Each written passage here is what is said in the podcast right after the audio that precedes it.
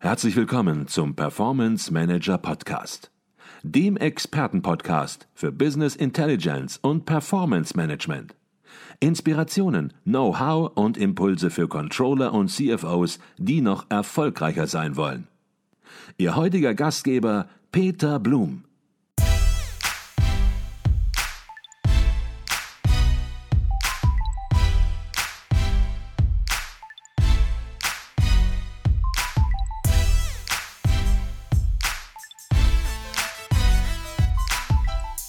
Herzlich willkommen im Performance Manager Podcast. Mein Name ist Peter Blum.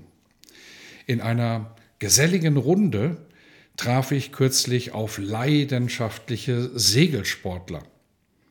Wir kamen ins Gespräch und dabei fiel ein Satz, der mich noch lange danach beschäftigt hat. Und der kurze Satz, der lautet, Madam, there is no second. Es gibt keinen zweiten. Hätten Sie gewusst, welch spannende Geschichte sich hinter diesem kleinen Satz verbirgt? Ich werde sie Ihnen erzählen.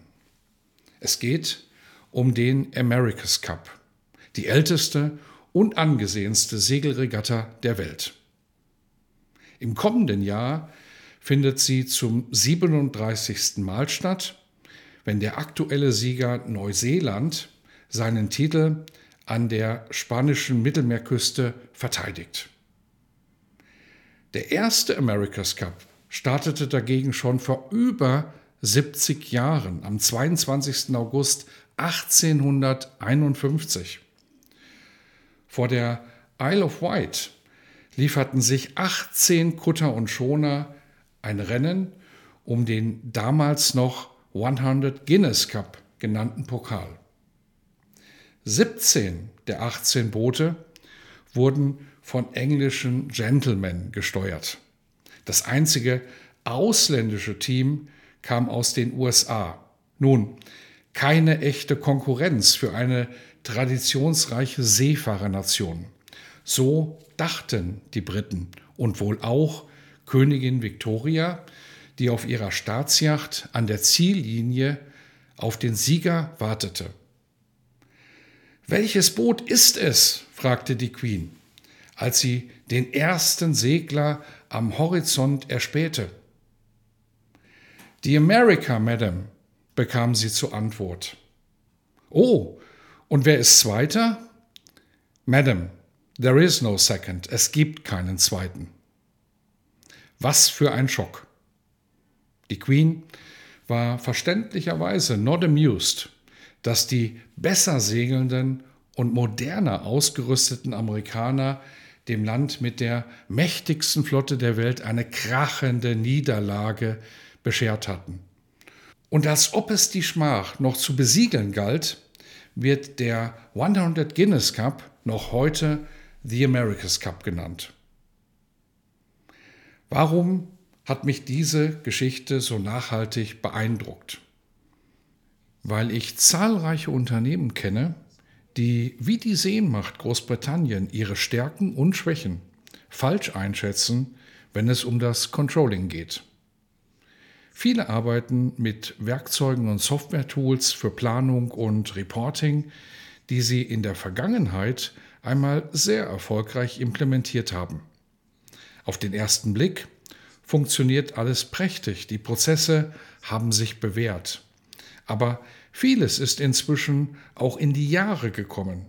Wie die britischen Segler mit ihrer gediegenen Seemannkunst natürlich zwar noch ans Ziel kamen, aber eben weit abgeschlagen, so liefert das Controlling vieler Unternehmen zwar noch gute Beiträge, doch um dem Unternehmen die Führungsposition zu sichern, reicht es bei weitem nicht mehr.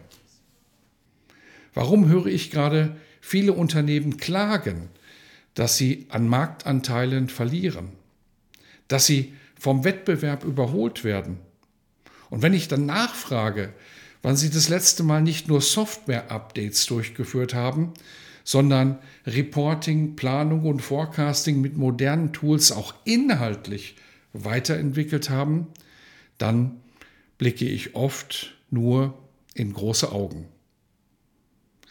Der Controlling-Vordenker Prof. Dr. Utz Schäffer von der WHU, Otto Beisam School of Management, war erst kürzlich bei mir im Podcast zu Gast. In einer Zeit, in der sich der unternehmerische Wandel dramatisch beschleunigt, ist sein Appell noch dringlicher. Er sagt, die Unternehmenssteuerung muss flexibler werden. Traditionelle Steuerungsformen stoßen an ihre Grenzen. Management und Controlling müssen sich mit Methoden auseinandersetzen, die darauf ausgerichtet sind, schneller und flexibler auf aktuelle Herausforderungen im Unternehmen zu reagieren. Nun, Themen wie Agilität, Predictive Forecasting oder ESG Reporting sind gerade zwar überall zu hören, umgesetzt wird allerdings über die Breite aller Unternehmen gesehen noch viel zu wenig.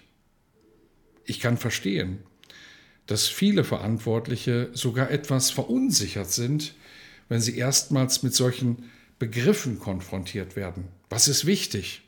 Was nur Hype? Und wie geht man die wichtigen Themen mit dem richtigen Augenmaß dann konsequent an? Erfahrene Beratungen, wie beispielsweise Advisio, können Ihnen helfen zu selektieren, was Sie wirklich brauchen, um Ihr Controlling zu verbessern. Die Consultants bringen das nötige Fachwissen mit, unterstützen Sie bei Softwareentscheidungen und helfen Ihnen dann auch bei der Umsetzung. Wenn Sie Kontakt aufnehmen möchten, dann finden Sie einen Link zu Advisio in den Show Notes. Warten Sie nicht zu lange, bis Sie von schnelleren Mitbewerbern überholt werden, damit es nicht irgendwann über Ihr Unternehmen auch heißt, There is no second. In diesem Sinne wünsche ich Ihnen weiterhin exzellente Performance, Ihr Peter Blum.